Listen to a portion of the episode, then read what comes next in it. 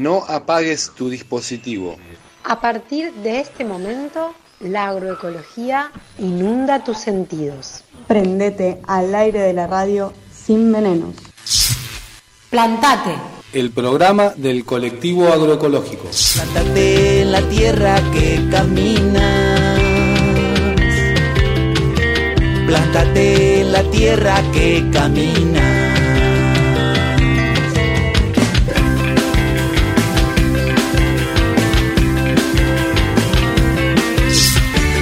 La tierra que camina.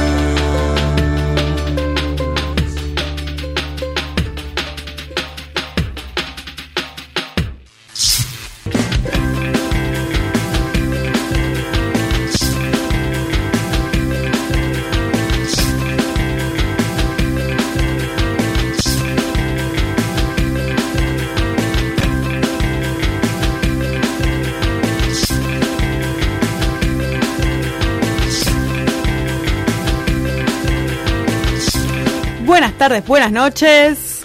¿Qué tal? Buenas noches. Acá estamos en otro programa más de Plantate, la radio del colectivo agroecológico. Así es, así es, acá estamos en la radio comunitaria 103.9 Radio Encuentro, aquí poniéndole voz Elena Y Alicia. y le mandamos un beso a Ramón. En los controles Mauro Torres y en el estudio de la radio Encuentro que se encuentra en Viedma. Acá estamos atravesando una hermosa primavera de finalizando Variable. de, de otoño, de octubre. De octubre que se parece a otoño, a veces. A veces, a veces, bueno, es que es así la primavera acá en esta, en estas Sí, latitudes. Este, este año parece un poco más indecisa de lo habitual porque Solo pasamos de 15 grados a 28 sin aviso y en Solo esperemos en- que no hele, así no Este, compromete tal cual la que- producción. que estaba ahí, hay mucho plantín, of- se ofrece mucho plantín por todos lados, o sea, es la época en que uno dan, le dan ganas de empezar la huerta y poner, tener sus propios, este, sus propias plantitas eh, para eh, consumo de la familia, Eh, y si no, podemos comprar en la feria agroecológica que esta semana Este jueves tenemos Feria Agroecológica acá en la Plaza Primera Junta, en calle Sati y Álvaro Barros, de Perfecto. 9 a 2 de la tarde. Vaya temprano, porque en esta altura cotizan en bolsa las frutillas y se terminan temprano, no sea como yo que llega tarde. Yo me pasa lo mismo. Estábamos los otros días con eh, que había em, espárragos. Nunca los ves porque siempre no. llegué tarde. Nunca los nunca llegué a los espárragos. Con la frutilla me parece que me va a pasar lo mismo sí, hay cosas porque que- madrugar no me estaría siendo sencillo últimamente. Así que Estamos llego- cansados a esta altura del año. Sí, pero hay que hay que ir temprano para ganar para aprovechar esta Sí, y las mañanas estas cositas están, que son bueno, las que se mañanas- terminan temprano. Tal cual. Y las mañanas están muy lindas para comprar la verdura y tomarse como el tiempo de, de ver todo lo que hay, todo lo que se ofrece, tiempo para conversar con los productores, con los elaboradores. con Sí, siempre la feria como espacio de encuentro. de encuentro, tal cual. Eh, bien, y este programa tenemos, este, vamos a estar hablando sobre ganadería como, Bueno. como alternativa, ¿no? Vamos a estar hablando con Marcos Sixtra, Sixtra, perdón eh, mi mala pronunciación, eh, que es productor ganadero de acá de la zona. eh, y está bueno porque nunca hemos hablado de esto, salir un poco de que la agroecología es solo fruta y verdura, sino también introducir a otras formas de producción y que también tienen sus problemas de la forma convencional, así que vamos a estar charlando con él sobre, sobre Bueno. alternativas productivas ganaderas, digamos. Bueno, tuvimos la experiencia que nos contó eh, Páscolo, el que Eh, bien, la- estuvimos con quesos, con es verdad. quesos, sí. así que ha sido un año donde bueno hemos Sí. ido eh, incorporando otras experiencias a más del cultivo de verdes, frutas y verduras. Así que bueno, muy interesante va a estar la charla. Y en la tercer parte de Consumo Agroecología, que vamos a estar dando? ya dándole la bienvenida a las frutillas y al verano con un helado de bananas y frutillas muy Espectacular. simple. Y bueno, siempre como bueno, los otros días en este mm, esta cuestión de el- la disparada de precios eh, pregunté cuánto salía un kilo de helado en algunas heladerías de Viedma. Y la verdad que es una, digamos, es casi prohibitivo lo que sale. Y se fue, sí. Entonces, la verdad es que eh, el helado siempre es bien recibido en la familia. Entonces, esta versión, que es un helado muy saludable, qué sé yo, bueno, es una manera de tener el helado presente fácil. Lo tenemos a la mano siempre con el Pocos con ingredientes. Pocos ingredientes y fácil de resolver, sobre todo cuando tenemos hay niños en la familia o bueno, y uno o uno quiere un postrecito rico y rápido. Así que bueno, vamos con un helado de frutilla y banana. Me encantó, me encantó. Vamos, a- así que eh, prepárense jueves a la feria, se compra la frutilla y ya las ponen en el freezer. Ya le estoy adelantando algo. ya, Ya van adelantando un paso. Anótense eso. Eh, bien, y después vamos a estar charlando ahora sobre lo que ocurrió el viernes. El viernes estuvimos dando una charla en la jornada del Día Mundial de la Alimentación que se dio en el Centro Cultural, una jornada que estaba organizando la Universidad Nacional de Río Negro de la, la carrera de nutrición y nos invitaron a, participar y, dar una charla. Estuvimos ahí con Delfina Arancio Sidotti eh, y la verdad que fue hermosa. Eh, tuvimos un montón de, alumnos de la carrera de nutrición de distintos años, personas que no habían conocido sobre agroecología hasta el momento, entonces esto, introducir un nuevo concepto que, que quiebra un montón de estructuras, eh, abre, ¿no? Abre a nuevas preguntas, a nuevos horizontes. Y creo que ese cometido se cumplió con la charla, eh, más en un contexto de nutrición, ¿no? Que a veces la primera pregunta que Delphi hace a, a- a los que estaban ahí es, es ¿qué saben? O sea, la- en la carrera si se habla algo de, de cómo está producido eso que se está consumiendo. Tal cual. Y es una pata que, que no está del todo explorada desde, desde la nutrición, pero que es elemental. Entonces fue un poco charlar sobre eso. Eh, hablamos, bueno, de lo, de lo que es la agroecología local, pero también del concepto general de agroecología. O sea, de, de- de- de desde dónde vamos y hacia dónde queremos ir. Bueno, es la verdad es que es una fecha harto importante. Eh, está visibilizar el tema de la alimentación en términos mundiales. Estamos hablando del Día Mundial de la Alimentación.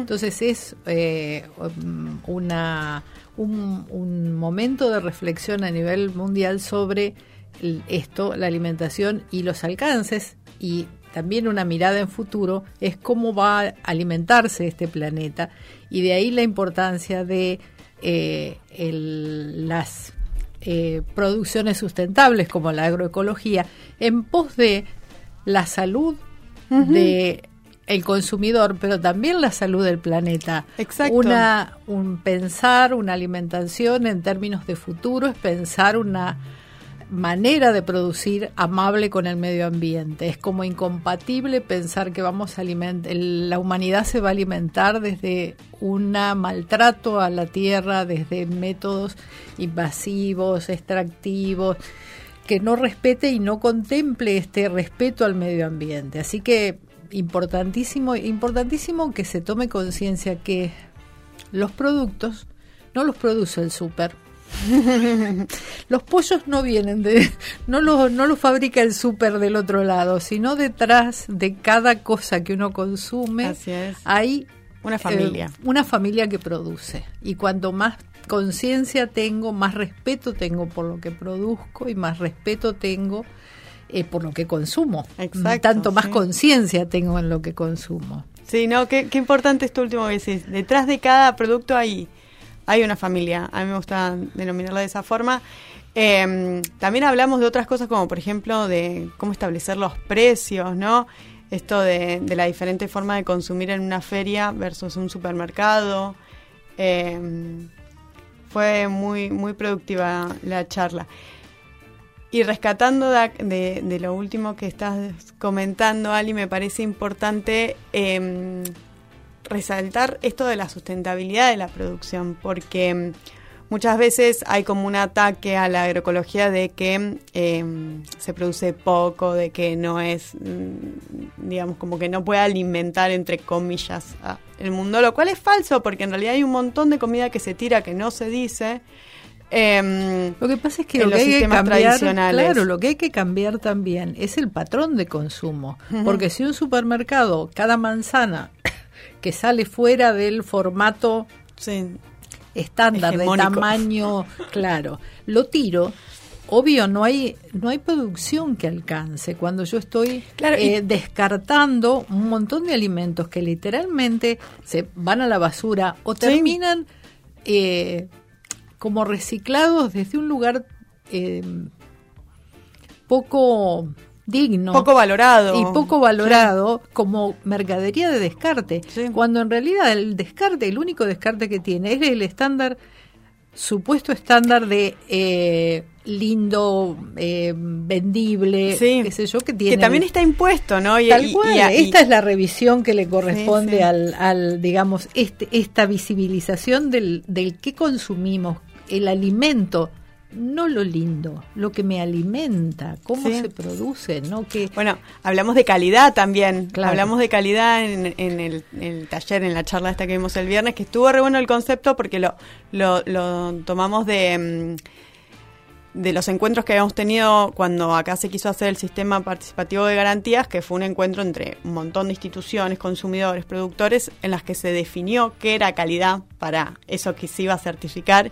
Y era un concepto amplísimo, ahora no lo tengo acá, pero mm, que, que incluía eso, que, que, que sea fresco, que tenga olor, que tenga eh, Sabor. sabor, claro, ¿cómo determinar eso? Eh, y es mucho más, o sea, y obviamente de identidad y de localidad. Así que, bueno, también estuvimos hablando de, de, de lo local, de lo de estación, de cómo priorizar, aprender a consumir desde lo local, que es algo que tenemos que aprender porque el supermercado nos da espinaca todo el año, no sé, tomate todo el año y no es eso local. Entonces, saber cuándo eso es local y cuándo no es un aprendizaje que tenemos que ir incorporando. Y aparte digo, este, siempre valoramos eh, la oportunidad que tenemos como vietmenses de tener esta feria eh, agroecológica y las ferias municipales eh, tres veces a la semana. Con No, unas- somos muy con- privilegiados. Muy privilegiados. Entonces, esto es una bendición que agradecemos al universo y nos permite visibilizar lo que en otros espacios o en otras ciudades más grandes está más lejos. Acá está al viste claramente uno puede eh, consumir lo estacional y conocer al productor Sí. y saber de dónde salió la lechuga, la remolacha, la espinaca que estoy consumiendo Sí, sí. y el valor que tiene en términos alimentarios. Somos muy privilegiados, eso siempre lo decimos viendo con lo que ocurre ¿no? en otros eh, en, en otras localidades donde donde el centro productivo está más lejos de- del casco urbano, digamos, entonces eh, realmente hay que valorar la feria y hay que aprovecharla como consumidores. Otra cosa que hablamos eh, fue mm, fue el aspecto comunitario que tiene la agroecología, que también a mí me gusta destacarlo porque se suele a veces usar como sinónimo de orgánico, de biológico, de otros de otros adjetivos que no son iguales, porque la agroecología también es un es un cambio comunitario y es es eh, es unión también, ¿no? Y es que no es solamente un cambio individual del consumo, sino también es comunitario, por eso están las organizaciones de consumo, a la cual pertenecemos acá con Ali. Tal cual. Eh, y, y porque apuesta a que el cambio, si el cambio queremos que sea verdadero, tiene que ser en conjunto, Tal cual. no Bueno, es individualizado. eh, este evento ha convocado a distintos ámbitos de esta ciudad, académicos, de productores, público en general, estudiantes, o sea, todos los eh, distintos actores que en este conjunto hacen una comunidad. El que produce, el que consume, el que estudia, el que provee semillas como Así es la es. Como es la mm, eh, biblioteca, La biblioteca de, de de semillas. Eh, la gente que está estudiando nutrición, como es la, eh, la Universidad de Río Negro y su carrera de nutrición. Así que bien eh, ma- mm, ha quedado demostrado y, y, eh, puesto en, en valor todos estos aspectos que tiene la alimentación y la agroecología como proyecto comunitario. Así que es, me gustó bonito. eso ahí, proyecto comunitario. Bien, vamos a ir cerrando este primer bloque. Eh, vamos a estar escuchando música de Charlie García en su cumpleaños. Este inicia el aire Scorpio y ahí está Charlie. Em, vamos a escuchar un primer tema y después ya vamos a estar eh, haciendo la entrevista. Nos vamos con. Ahí empieza a sonar. Necesito tu amor, ahí me lo, ahí me lo spoilean. Necesito tu amor, Charlie García.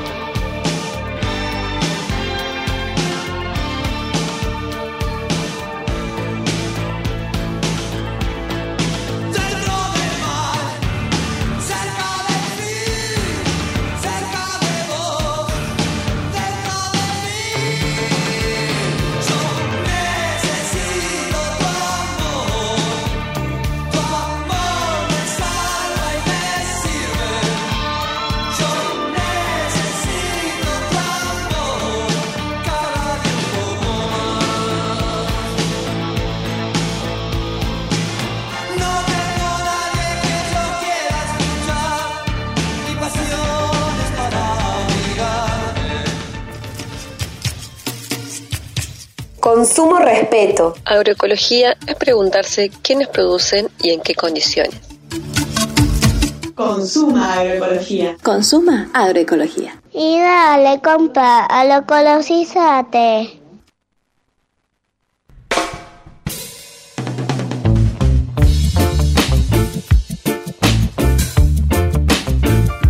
Segundo bloque de Plantate. Y acá estamos con Marcos. No me Tenemos animo problemas a con pronunciarlo. Problemas con el apellido. ¿Cómo andás, Marcos? Te saludan Elena y Alicia desde Plantate. ¿Qué tal? Buenas noches. Perfecta esa pronunciación. Filstra. Filtra, sí. Muy bien, muy bien, muy bien. Bien, bueno, eh, la idea era contar, eh, charlar un poco eh, sobre producción ganadera, ¿no? Vos estás produciendo eh, ganadería Canidevi. Cría. Exactamente. Yo tengo un rodeo de cría acá en el. Bien, eh, un poco por ahí contar, si te animás a la diferencia esto de, de qué significa cría por, en la cadena de, de producción de, de ganadería, que entiendo que se divide en distintas partes. Exacto. Hmm. Eh, la cría es básicamente eh, criar terneros. Una vez que el ternero alcanza cierto tamaño, Hmm. eh, yo lo vendo y ahí lo agarra otro productor que engorda. Bien. También están aquellos productores que hacen todo el ciclo, que tienen la cría, la engordan y después la venden a frigoríficos. Ujú, Los integrados se llama, ¿no? Exactamente. Bien, así que estás como en la cría, que es la primer parte. Exactamente, sí. Y, mm, y bueno, ¿cómo, ¿cómo fue esto y cuál es la, cómo se fue dando la, la búsqueda de una alternativa produc- productiva de, de la ganadería? ¿Cómo fuiste llegando? Eh, yo hace unos 12 años, unos 10 años, me, Mm. me hice cargo de una chacra con, con un rodeo chiquito. Y durante los primeros años mi objetivo fue siempre el de aumentar la cantidad de vacas. Porque digo, yo vivo de las vacas, necesito más vacas Claro. para estar mejor. En un momento, eh, eso no funcionaba muy bien, que digamos, porque la vaca si no tiene pastón no está bien. Sí.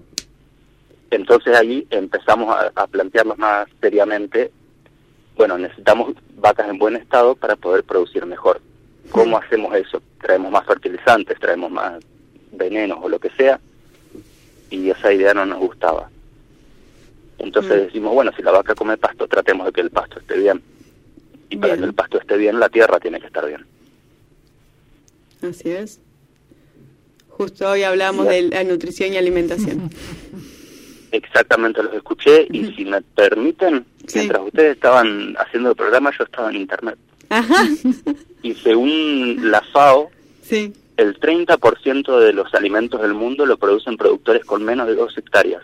Claro, sí, sí, Así familiares. fíjate si la agroecología no nos puede llevar a todos los lugares que necesitamos ir. Es que sí, es, sí, eh, a, eh, a eso apuntamos. Es, es, es tan solo darle el empujón, porque porque en realidad ya son quienes nos alimentan. No nos alimenta la soja, nos alimenta los chacareros.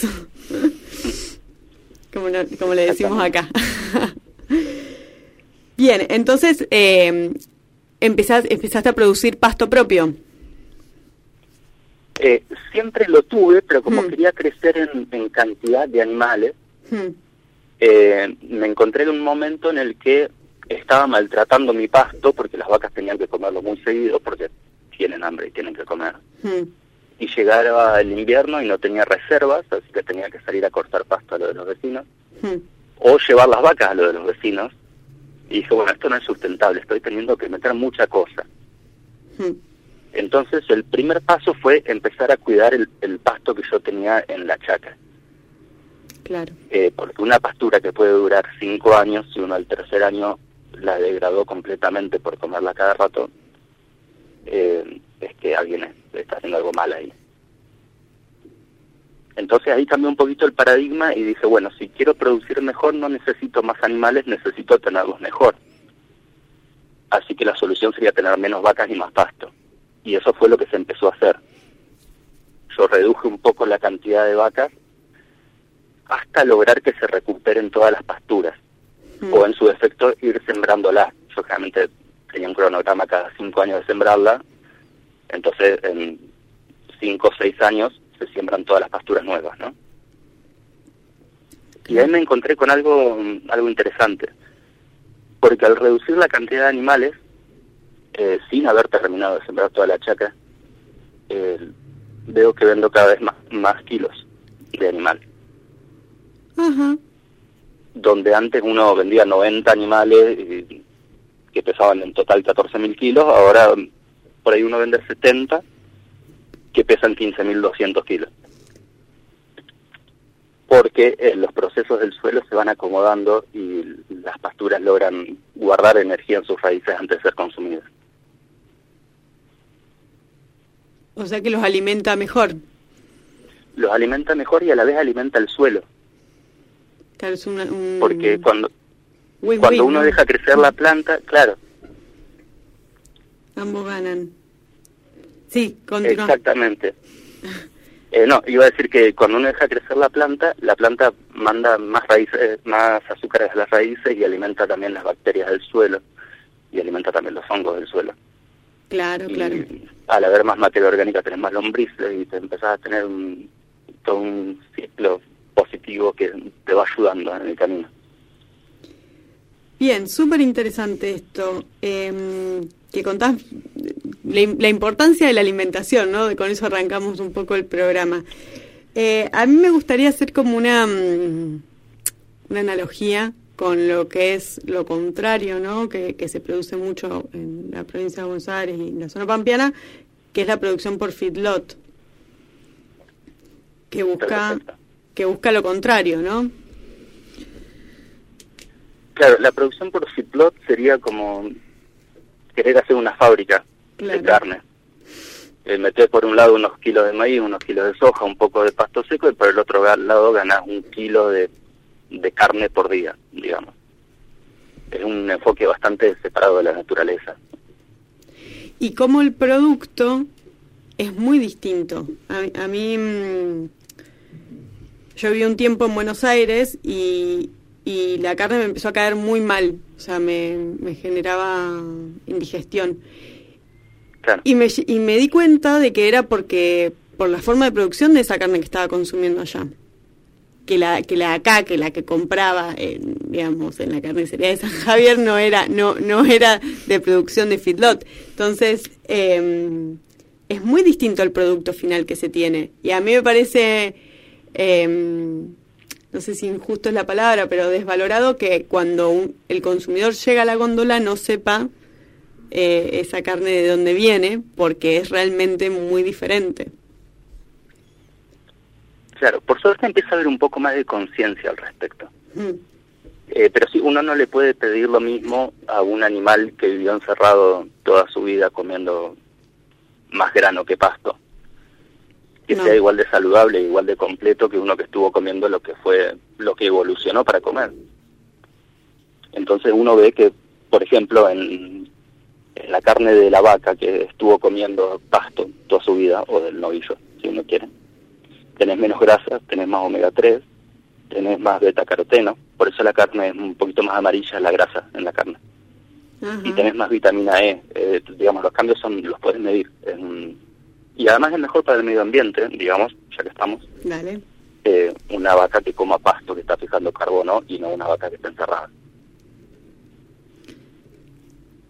Y el- en esto eh, pensaba en hace unos años me contaban de eh, los efectos que genera en, el- en la tierra un feedlot, por ejemplo, Eh, en la compactación de suelos de la sobrecarga de, animales resulta en una eh, en un terreno improductivo en a futuro, ¿verdad?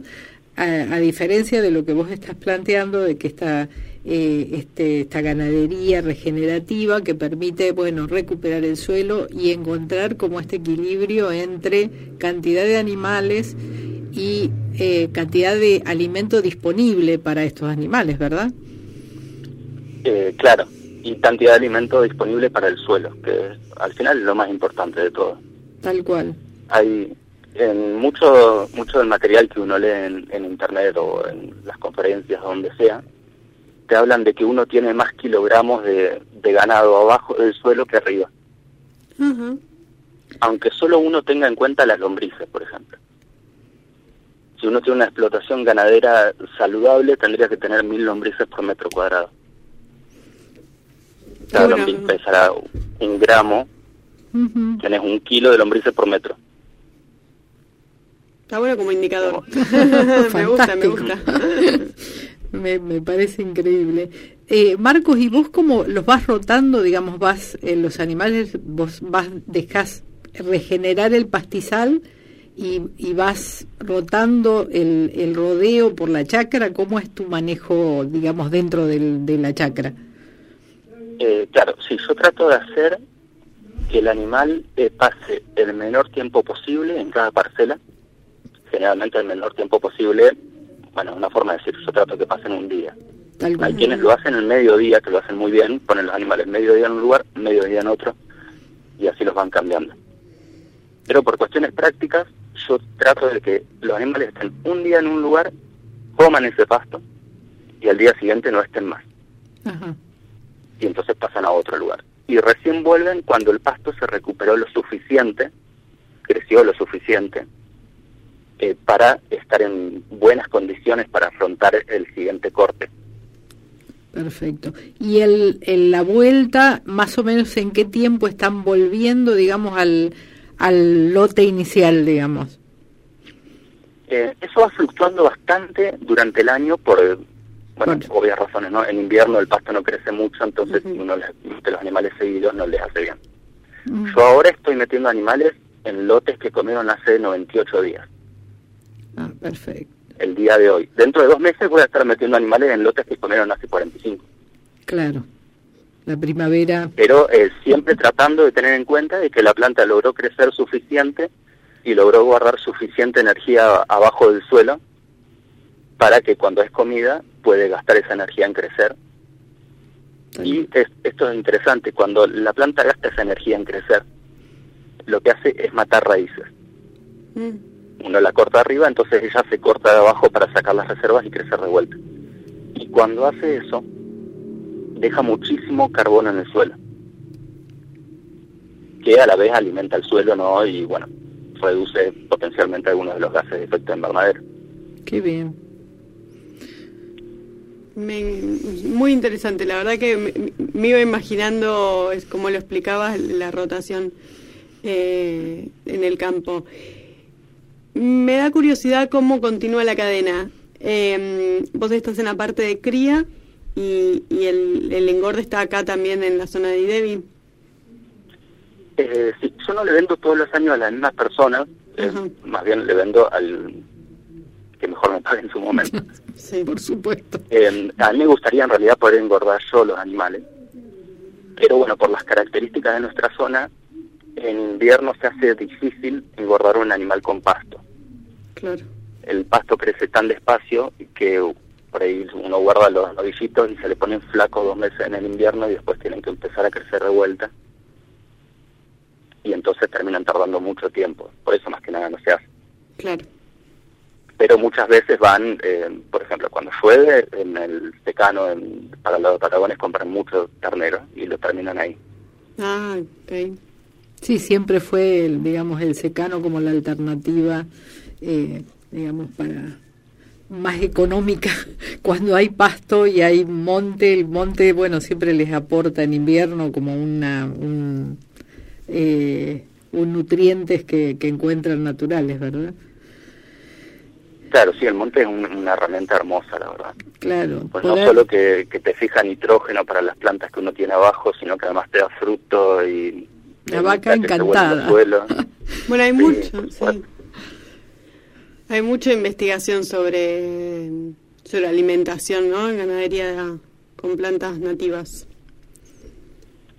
Sí, hay mucho y hay mucha gente incluso, eh, no te sé decir exactamente quién en la zona, ¿no? pero a nivel global. Hay muchas personas que están empezando a reforestar sus campos para tener una producción silvopastoril que se dice, que al mismo tiempo tener bosque y tener eh, pasturas, que funciona muy bien. Pero bueno, ese, ese es un paso más todavía, que ojalá algún día llegue yo, ¿no? Pero por ahora no, no estoy ahí. Es que acá en esta zona y en épocas en que eh, no abunda el, el pasto y en el secano, en el invierno, bueno, no hay suficiente eh, pastura eh, sembrada, me refiero a avena. Eh, el que tiene un, eh, un monte natural tiene el privilegio de poder eh, criar a sus animales con absoluta solvencia, porque el, monte siempre ofrece esa sombra, ofrece un pastito que, para la vaca es muy, muy nutritivo.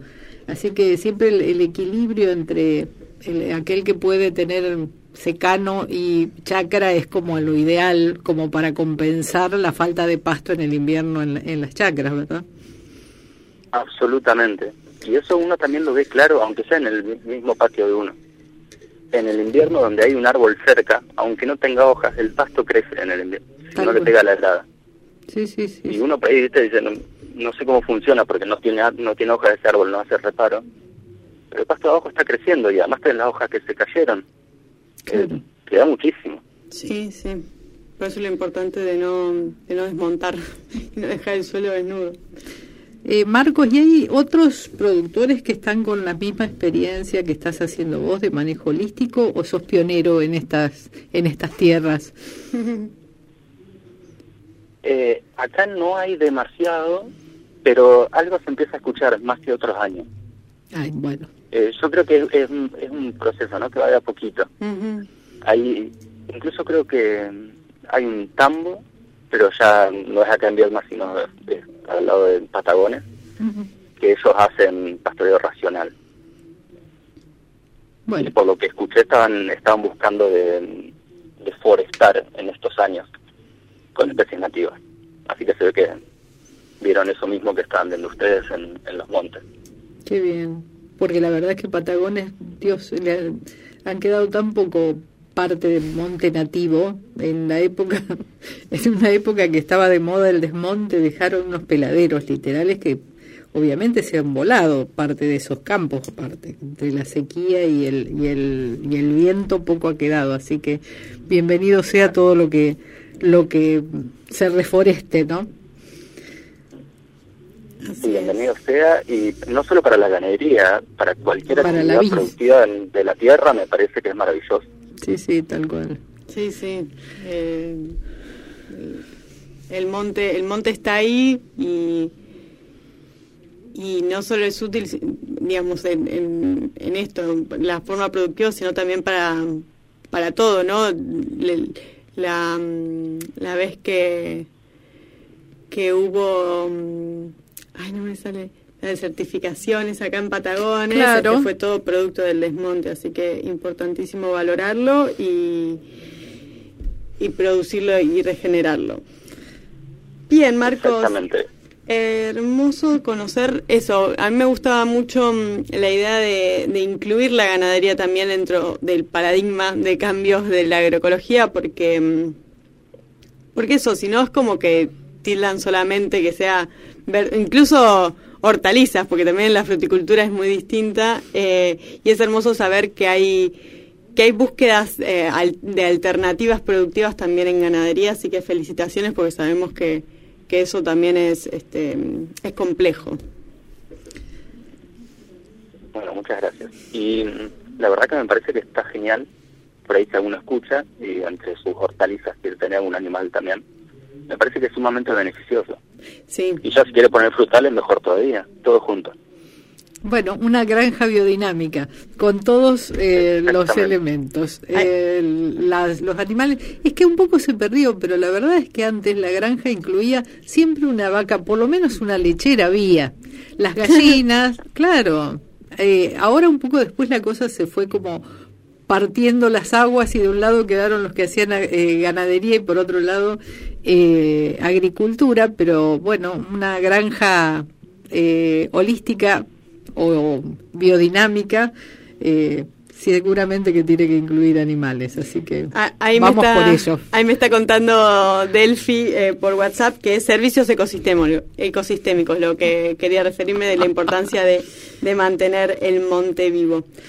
Eh, bueno, muchísimas gracias Marcos por la comunicación, por contar la experiencia y esperemos que otros productores se animen también a cambios en ganadería, a incluir ganadería también dentro de los sistemas productivos este, hortícolas también está bueno.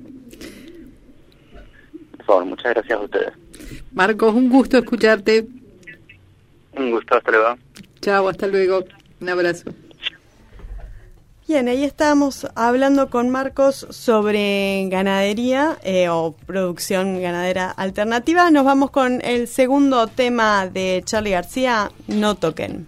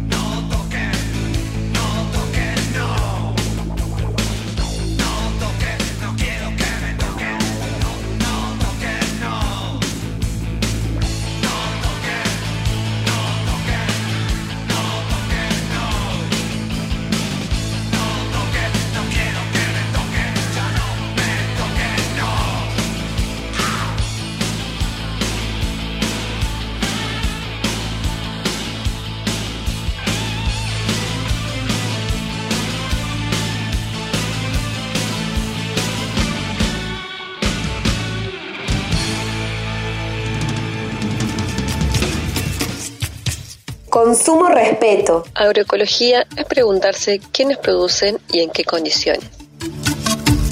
Consuma agroecología. Consuma agroecología. Y dale, compa, a lo ecologízate.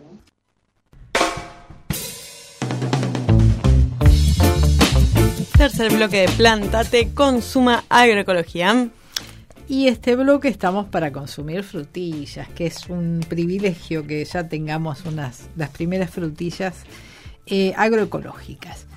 Y pensando, digo, bueno, frutillas tenemos bastante y vamos mm, ir vamos a ir ah, pasando algunas recetas de distintas maneras, porque siempre estamos pensando como que las frutillas y la crema o la tarta y bueno, hay desde... Se puede hacer de todo. de También todo. usar para salado. Sí, sí. Hay muchas ensaladas eh, que incluyen las frutillas. Hay que mm, como desestructurarse, sobre todo porque la frutilla no es un sabor tan dulce, tiene más bien un poco de acidez, así que incorporado en una ensalada queda perfecta. Pero hoy nos vamos a eh, a centrar en este helado de saludable de frutillas y bananas. ¿Qué vamos a ponerle a este helado? ¿Qué vamos a necesitar? Dos bananas congeladas. Yo les cuento un secreto. Las bananas tienden a ponerse a madurarse, no se olvidó, quedaron ahí en la heladera. Entonces yo generalmente las corto en pedacitos y las voy guardando en la heladera. fris- Las voy Ah, ya frizando. cortada. Cortadas. Porque, y ahora después viene la explicación de por qué. Entonces la corto y la tengo en una, En una bolsita. En una bolsita las tengo reservadas, donde la banana se puso un poco medio oscura, que a veces no siempre nos gusta. Para este helado, tanto mejor cuando más, cuanto más madura es eh, la banana, porque es eh, mucho más dulce. Entonces vamos a necesitar dos bananas eh, Congeladas. congeladas, una taza de frutillas congeladas y acá viene otro secreto, o sea, hay frutillas, buena calidad de frutillas, las compro, consumo un poco, pero a veces, bueno, comí un- unas frutillas con crema, las comí con azúcar. Y ya está. Y ya está, las, las frizo. Lo Eh, bueno de esto, eh, o sea, frizar como alternativa también para aprovechar la la estacionalidad. que estacionalidad, decimos, o claro. sea, siempre estamos. Esto es, en el caso de las bananas, no, no sabemos cuál es la estación porque siempre vienen de por ahí afuera, pero. hay, lo- hay argentinas, es la, menor, la minoría, pero Claro, alguna sí. que hay. Pero me refiero que siempre es una fruta que siempre está en, en la casa porque eh, es, es un hábito que tenemos de consumo. Entonces, generalmente, si nos olvidamos, se ponen medio negras y bueno, y se descartan. No la descarte antes de que eh, se, cuando ya está bien madura, cortadita en pedacitos al freezer. Y vamos a necesitar eh, un pote de yogur natural o griego. Bien, acá estoy chusmeando que la, las, la producción de banana local, ya Sí. que sea de Formosa o de Jujuy y Salta, eh, la de Jujuy y Salta que, que acá ha llegado, es una Sí, sí, más chiquita, más chiquita. eh, es entre agosto y abril, así que estamos perfectos, eh, para está la llegando. banana estacional. Perfecto. Bueno, la preparación es súper sencillo. Vamos a poner en una en el vaso de la licuadora Bien, eh, las, las bananas cortadas y la, la frutilla también. En esto conviene, co- también las frutillas, se están viendo unas frutillas grandes, córtenlas a pedacitos y guárdenlas todas eh, ya cortadas. ¿Por qué? Porque si no, el vaso de la, el- la cuchilla de la, Ah, se va a trabar. de la, claro, de la licuadora se va a resentir un poco. Le agregamos el, el yogur y lo ponemos a funcionar un minuto para que esté bien cremoso. Si a veces la frutilla no, o la banana no está lo suficientemente dulce, hay que probarlo una, un poquitito de stevia eh, suficiente para, para endulzarlo. Pero en general con la banana y la frutilla que Ya- tiene el suficiente dulzor para este yogur, sobre todo porque aparte el yogur es natural, si usamos el yogur griego no son ni, ni siquiera ácido, solo le va a dar un poco de cremosidad. Una vez que lo tenemos, ¿cómo lo servimos? Podemos comerlo así nomás y es una cosa muy rica. la tentación. o le podemos agregar, por ejemplo, trozos de fruta fresca, como de Mm. frutillas cortaditas, le agregamos chip de chocolate o un puñado de granola casero y está completo el postre. Convengamos que uno no va a comer medio kilo con un pote No, de te medio hace un potecito. un potecito Pero- discreto. Es una linda alternativa como para, che, tengo algo ganas de algo, Algo dulce, dulce. ya tengo todo congelado, Y- un y- minuto.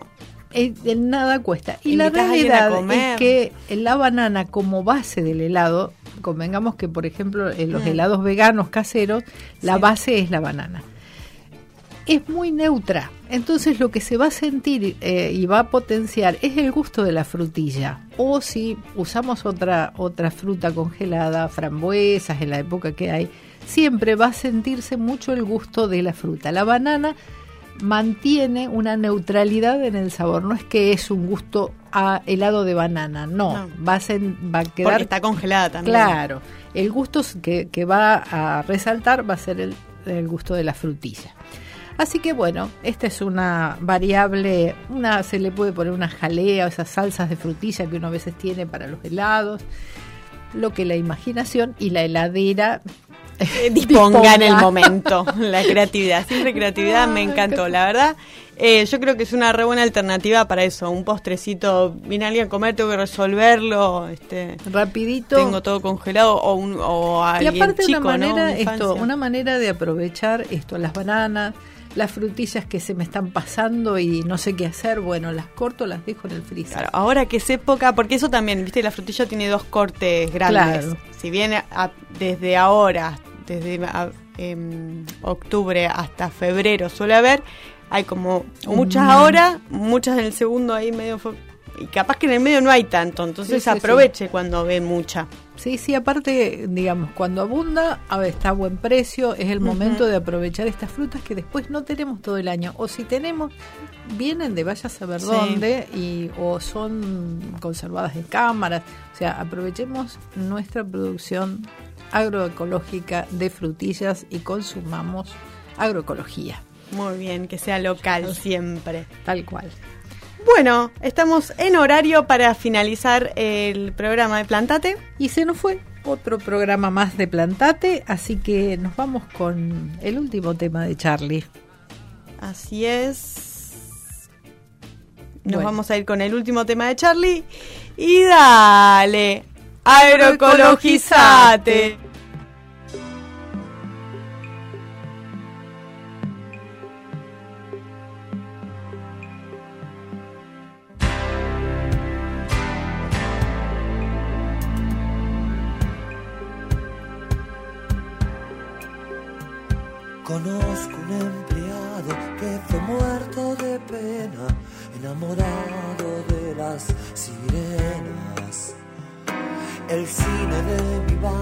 Ya me mostró la escena, no vi tu alma y quería tus venas.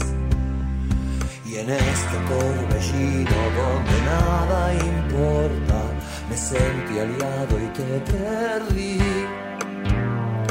Pero vi tus ojos y hasta comí la arena, quise quedarme pero me fui.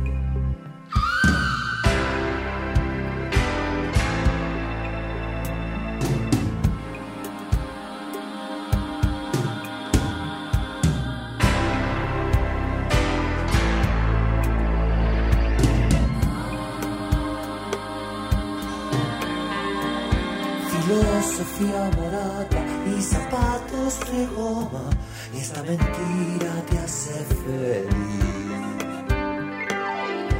Quise quedarme cuando morí de pena, quise quedarme pero me fui. Y en la terminal, y en la terminal, estoy descalzo y te espero a ti. El ómnibus se ha ido, el amor se ha vencido. Quise quedarme, pero me fui. Filosofía barata y zapatos de goma, quizás es todo lo que